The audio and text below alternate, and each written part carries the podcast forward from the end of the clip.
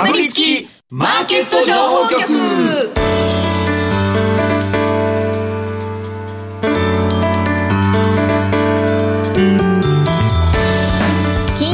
方はラジオにかぶりつき皆さん1週間お疲れ様でした。進行役の八木ひとみです。さあ今週はこのお二人とお話進めてまいります。スパローズ大和和孝さん。そして岡三証券投資情報部シニアストラテジストの武部力也さんです。よろしくお願いします。よろしくお願いします。なんか武部さんとはすごい久しぶりな気がするんですけど。七夕だからじゃないか？全然わかんない。年に一度だからないかあ年にね先月来てたか。先月いらっしゃってましたね。先月も来た。ね。月に一度七夕は年に一度ですけど、はい。私は月に一度で。月に一度のそうですね、えーまあなんだっけ織姫と彦星、彦星、うん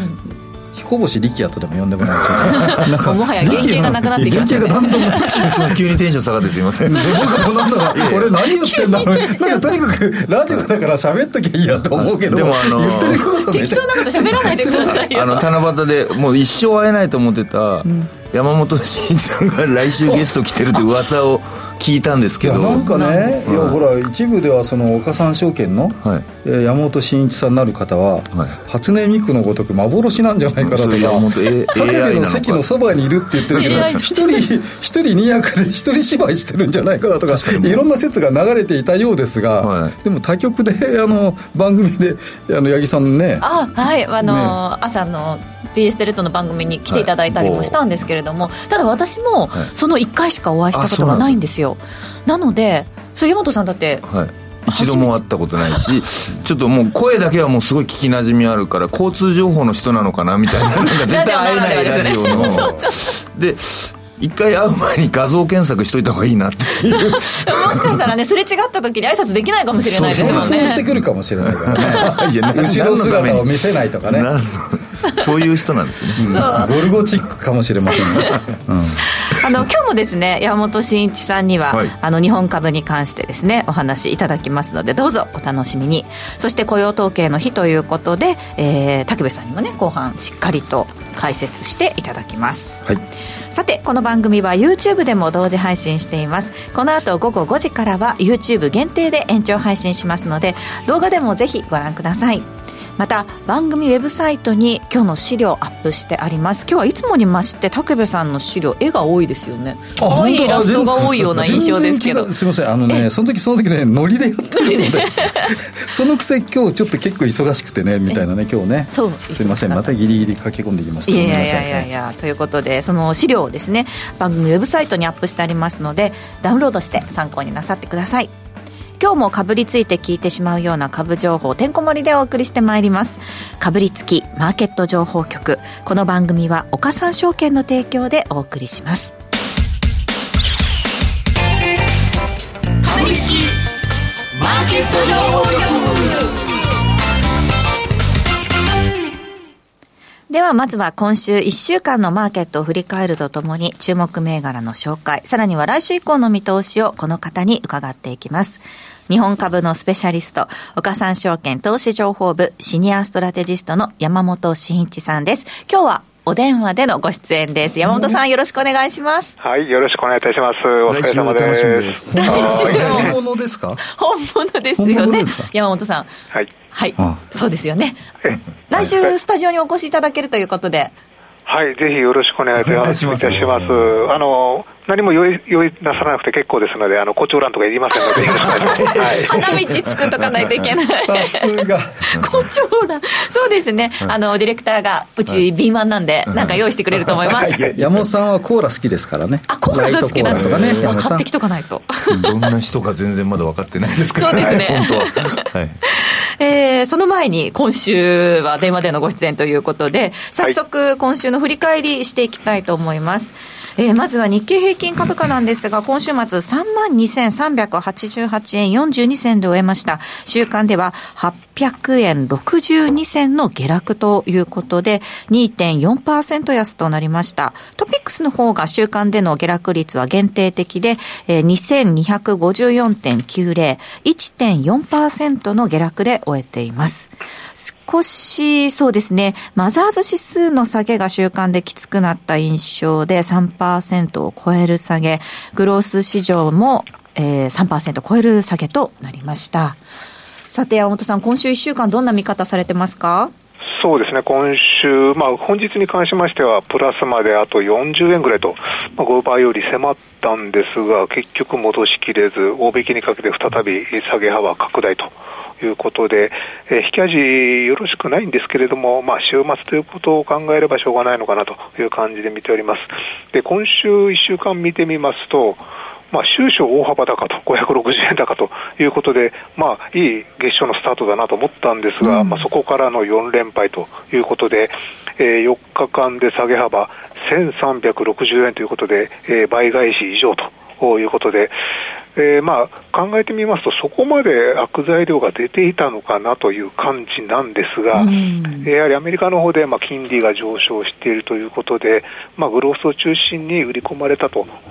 い。う見方もあるんですけれども、はい、まあ、ナスダックとかそんなに大きく下がってませんので、やはり国内の要因という感じで見ております。うんでやっぱりあの今週末、まあ、今日と、あとは週明けにあの ETF 分配金捻出のための、え、換金売りが出ると、まあ、警戒されているわけですけれども、まあ、こういった要因で結構先物なども昨日、今日あたりちょっと商いできてましたので、ちょっとそういった意味で、まあ、売りが出たのかなという感じで見ております。えー、まあ、そういったこういったあの ETF 絡みの需給悪化要因というのは、まあ、ほぼほぼ今日あたりでもう通過したと思いますので、えまあ、あのちょうど日経平均、高値圏で、えー、売りが出やすい水準水準だったということもあって、ちょっと、えー、下げが大きくなったのかなという感じで見てますね。はい。あの、先ほどお伝えした通り、その、マザーズ指数だったり、グロース市場指数が、えー、弱さ目立ったというのが、えっと、6526のソシオネクストですね、こちら、あの、昨日ストップ安水準で終えたという、今日少し3%高ということで、17,480円で終えてはいるんですけれども、このあたりのショックというのがちょっと響いた感じでしょうか？そうですね、やはり個人の人気も高かった銘柄ですので、まあ、ああいった形であの大株主3社がまあ、突然ですよね、突然あの、うん、えー、海外投資家に売却すると出ましたので、まあ、そういった意味でちょっと衝撃的だったのかなという感じですね、まあ、その前に若干ちょっと利食い優勢な動きで、ちょっと立ち直りかけていた時だったんですけれども、そこでまた出てしまったということで、そうですね、今日あたりも結構ね、動き、4000円近く動きましたので、でね、かなり激しかったんですけれども、まあ、来週あの11から13日の間に値決めが行われるということですので、えー、まあ一旦今日ちょっと反発の動きになったんですけれども、もうちょっと需給面での不安定な動きが続く可能性はあるのかなという感じではちょっと見てますね。はい。一方で上昇した銘柄目立ったものどういったところかっていうのを見ていきたいんですが個別ではどういった点に注目されてますか？そうですね今週東証プライムの値上がり上位見てみましたらえーと、自動車関連、自動車部品関連ですかね、うん、えー、1位があのネクステージというこれ中古車販売の会社なんですけれども、まあ、これも一応車関連なんですが、はい、まあ、どちらかというと自動車部品関連というのが結構上位に並んでるなという印象ですかね。でこの中で、えー、注目したいのが、えー、7245の大同メタル工業という会社です。7245大同メタル工業ですが、今週末570円で終えています。週間で見てみますと、16%を超える上昇でした。えーと、この大同メタル工業というのは、まあ、自動車用の滑り軸受けというのを生産している企業なんですけれども、滑り軸受け、まはい、いろんな回るものの端っこには必ず軸受けというのがあるんですけれども、はい、まあ、それの軸受けの滑り軸受けという部品を作っている会社で、まあ、国内の全自動車メーカーに採用されておりますし、まあ、海外メーカーにも採用されているということで、世界シェア37%という結構ニッチトップの会社となっております。でそれ以外に電気自動車向けのアルミダイカストというあの型型であのアルミを入れて型を取るんですけれども、やはりアルミって軽量化できますので、まあ、EV によく採用されるんですが、えー、まあ今週あの、トヨタがあのアルミを使った EV の車体、ギガキャストというのを搭載するとニュースが今週の、えー、そうですね、前半に出まして、うん。まあ、直接その大同メタルがやってるわけではないんですけれども、まあ、そういった関連、ね、人気ということで、今週、かなり買われたという感じですかね。まあ、業績あのやっぱりその自動車生産、あの滞ってましたので、23年3月期まではちょっと低迷していたんですけれども、まあ、今期からちょっと復活するということで、まあ、株価、えー、先週まで全く動いてなかったんですが、今週いきなり動き始めたという感じで、まあ、このあたり、そうですね、あの大同メタル以外にも、えー、5932の三京立山ですとか、はい。えー、7247の三国ですとか、うんあとは6461の日本ピストンリングと、まあ、こういった自動車部品、えー、ちょっと小型系になりますけど、そういったものが動いているといった状況です。で、あのー、トヨタ系の結構主力どころの、えー、アイシンですとか、トヨタ食器ですとか、まあ、このあたり、今日は下げたんですけれども、このあたりも今週1週間で見ると結構しっかりしていたということですので、やはり自動車生産戻っておりますので、こういった自動車部品系も結構あの、業績、えー、今期はかなり回復してくるということで、そういったところで、この地や薬価の中でも結構物色されたのかなという感じですかね。はい。完成車メーカーというよりも、どちらかというと、物色が部品の方に向かいつつあるといったところなんですかね。そうですね、あのまあ、ちょっと前になりますけれども、決算発表、あの本決算4月、5月下旬、4月下旬から5月にかけてありましたけれども、やはり非常に良かったと思います、やはりあの市市場の予想には届いてないところは多いんですけれども、えー、やはり今期、軒並み増益を確保するところが多いということですので、えーまあ、ようやくそうですね、ディーラーなんか行きましても、結構あの納車が忙しいとか、縮んでおりましたので、まあ、やっぱかなり戻ってるんだなというイメージですね。はいえー、お話しいただきました7245の大同メタル工業ですね。週間で16%の上昇となっています、えー、もう一銘柄ピックアップしていただけるということですが何になりますか？はい、えー、コード番号7965の象印魔法瓶と。はい。ということで、えー、7965、はい、象印魔法瓶、今週末2069円で終えています。こちらも週間で16%を超える上昇となりました。えーと、こちらは決算関連ということで、あの今週あの、2月、8月、5月、11月と、まあ、そういった決算発表が多かったんですけれども、うん、えー、3日に第2四半期、えー、こちら11月決算発表決算銘柄ということで、えー、3日に第2四半期の決算発表しているんですが、えー、通期、えー、今期通期の純利益見通し、従来の減益予想から一転して増益予想ということが交換されまして、えー、大きく買われております。えー、あの輸出の円安効果も大きかったんですけれども、うん、やはり国内でもあの高級炊飯器が売れているとはいはい、高いですよね、もう8万とか10万とかの世界ですよね、高級炊飯器って。ね、なんか米こ、いいお米よりいい炊飯器という感じなんですけど、はい、半合で炊いてますから、ね、半合でそうですね、山本さん、そうですよね。で象印といえば、やはりインバウンドを代表する銘柄であったということで、えー、今からそうですね8年ぐらい前、2015年に大相場があった銘柄ということで、うん、まあ、その後、反動で低迷する時期もあったんですけれども、やはりコロナ直前の2020年1月に上場来高値をつけて、えー、その後また後が低迷してしまったんですが、まあ、今週一気に買われて2年3か月ぶりの高値ということで、うんそうですね、一気になんか統制強めてきたという感じですかね、はい、これはその決算で、海外とかが好調だったということになるんですか？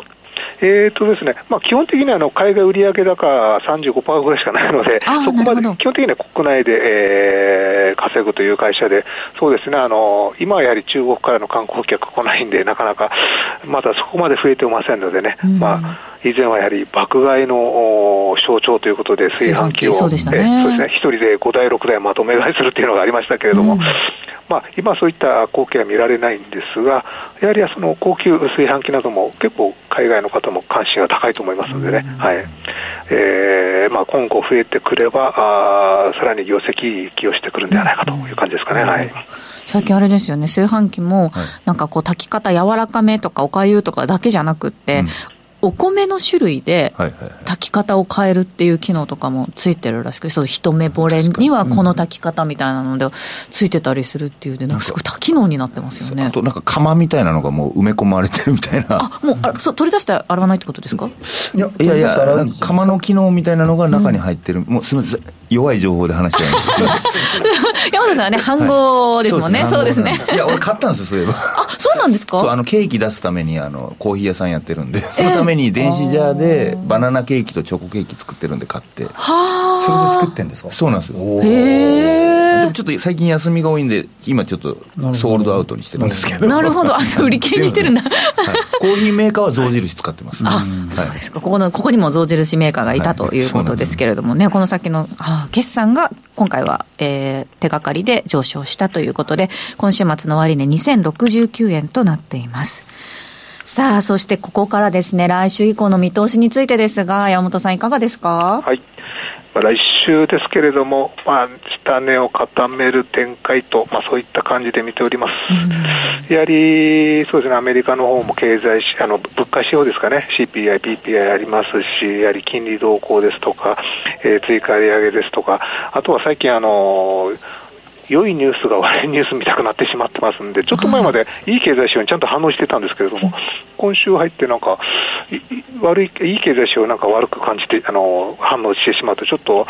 アメリカの株価の反応が見極めにくいというところもありますんで、まあ、なかなかちょっと日本もそんなに上に行くという感じではありませんので、やはり、えーこの2万3万2000台えー前半ですかね、このあたりをちょっと値固めるといった動きとなってと見ております。で、あの、チャート見ましても、まあ、25日移動平均線、えこれ3ヶ月ぶりに割り込みましたので、はいそうですよねえちょっとこれ割り込みってかなりもう、えーこれが3万2900円台ですので、かなりもう上の方にあるということで、えちょっと目先調整の動きというチャート面から、チャート面から見てもそんな感じになるのかなという感じです。えーただやっぱり、そうですね、下値ではやっぱり国内税ですとか、ちょっと自社株買いなども、あ期末、四半期末でちょっと動いておりませんでしたので、まあ、こういったものもちょっと動き出すという感じですので、まあ、下値はある程度やっぱりしっかりするのかなという感じですので、まあ、値固めしながら、再び上値、えーそうですね、あの上値、えーサイトラインの動きを、おエネルギーを貯めるといった感じだと思いますね。はい。そういった状況の中、個別での注目銘柄、どういったところになりますか？はい、えー個別ですと、やはり、えー内需関連ということで、まあ、今、2月、8月、先ほど申し上げましたけれども、決算発表、まあ、小売系とか多いんですけれども、やはりい国内の消費、えー好調ということで、えー2月、8月期の小売の決算、まあ、おおむね、えー良好な内容確認されております。で、夏休みシーズンも近づきますし、まあ、国内の旅行もなんか、今日盛り上がってるという記事もありましたので、まあ、レジャーですとか小売関連、そういったものを中心に、えー物色したいなという感じですかね。はい。具体的にはどういったところになるでしょうか？はい、えー具体的には専門小売で、えー2685のアダストリアという会社です。2685アダストリアですが、水準確認しておきます。今週末は2955円で終えました。7月3日に3235円まで上昇して年初来高値更新しています。えー、とこちらあの、6月30日、まあ、先週末ですけれども、第一四半期決算発表しておりまして、まあ、2桁増収、2桁営業増益ということで、まあ、市場予想も上回ったんですけれども、まあ、それまで結構順調に上がっていた銘柄ということで、まあ、おっしゃる通り、その週明けに年初来高値つけたんですけれども、はいまあ、その後、ちょっと利食いに押されて、今日はちょっと反発といった動きになっております。えーまあ、アダストリア、そうですね、2000リーマン前に、これもかなりの相場を演じた銘柄ということで、えー最近はちょっとあのおとなしくなってるんですけれども、やはりそのアパレル関連ということで、あの以前に私あの、パルグループというのをはい。ご紹介したんですけれども、まあ、あれと同じでブランドをたくさん持っている会社ということで、えーもちろんその、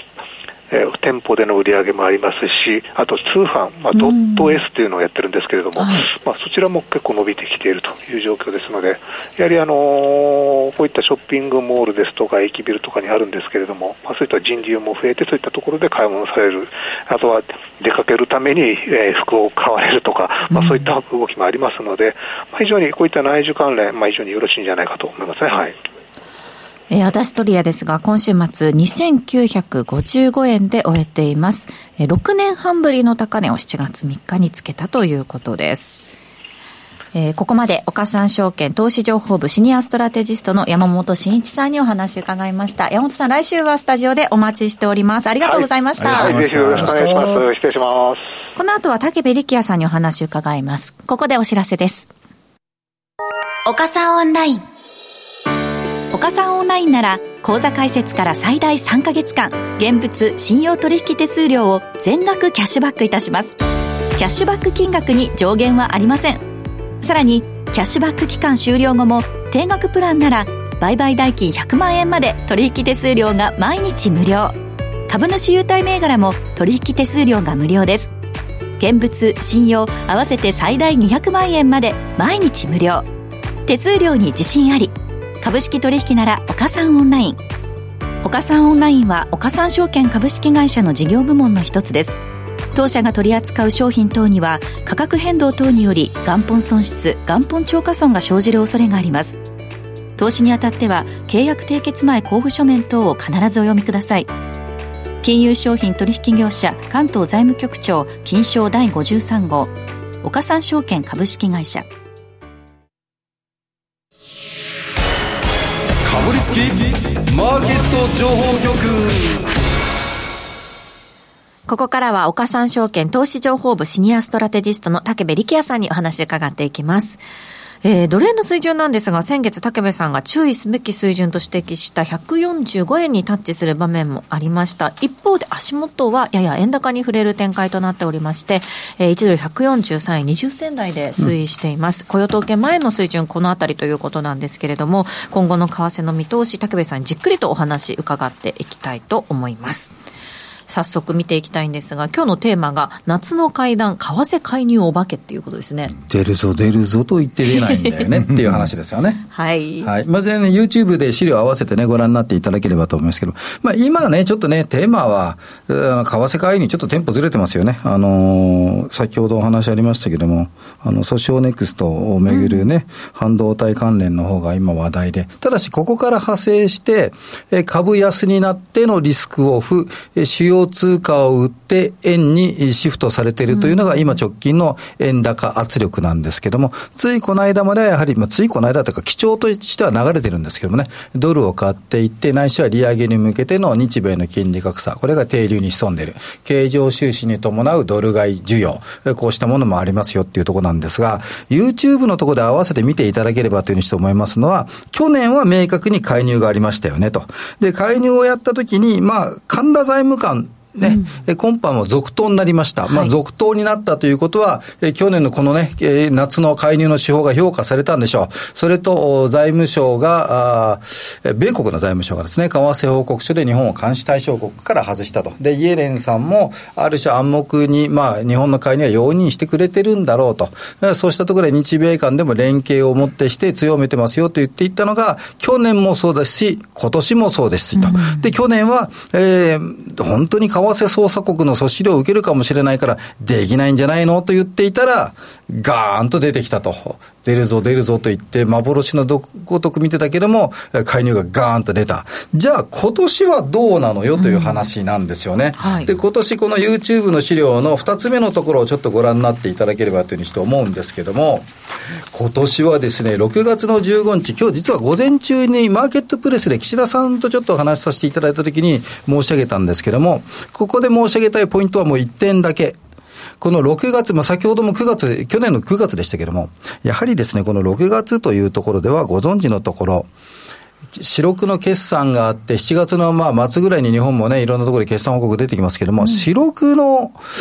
決算、6月末、四半期末というところで、6月の15日以降、凄まじくですね、介入牽制が出たわけですよ。で、日銀の単価が7月、その前の、その前の時の、えー、為替想定レートだとかというのは大体企業さん出しますけども、130円から135円ぐらいのところだったんですけども、テンポよく上がり始めてっちゃったところで、四半期目ベースでの、なんて言うんだろうな、あの、評価基準レートだとか、あまあ、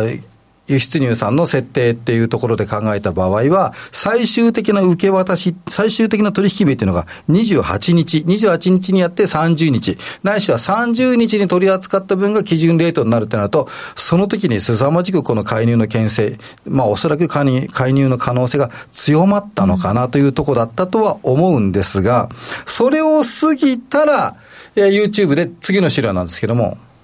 ちちょっと今の感じからするともうないんじゃないと。あだって大義名分ないですよね。今スピード感特段にないし、今やったら逆に語るに落ちた水準でやってんじゃんって話だと思います。で、この資料のところで、えー、向かって左側のところは、まあ2022年の夏はね、データって言って、まあちょっと腰抜かしてるところなんですけども、右側のところはまだ出てないんですよね。うん、で、出ない理由っていうのも少しあるのかなと。出ない理由出ない理由。で、それはやはりですね、